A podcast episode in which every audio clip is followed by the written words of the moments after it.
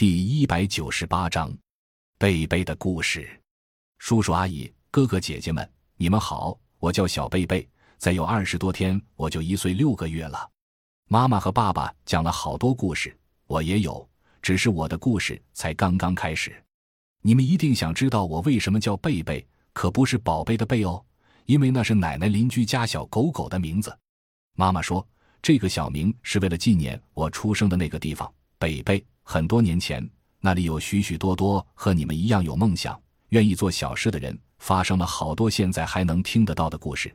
爸爸说：“贝就是江中的石头，他希望我长大后能像石头一样坚强、普通。”他还给我讲刘老师伯伯的故事。老师伯伯的名字里也有石头，不管是大石头还是小石头，我们最好都能踏踏实实地铺在地上，让更多人把路走好。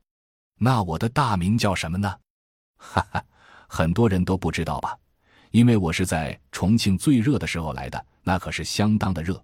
妈妈给我取了一个“晴”字，天无云，眼无泪，是为晴，希望我积极热情。爸爸那时正和叔叔阿姨们在忙一个叫爱故乡的事，做梦都在琢磨，于是突然想到了一个“子”字，希望我勤耕雨读，行归桑梓。于是潘子晴就成了我的大名。我很喜欢笑，妈妈说。看到我笑时，感觉世界都亮了。感谢您的收听，本集已经播讲完毕。喜欢请订阅专辑，关注主播主页，更多精彩内容等着你。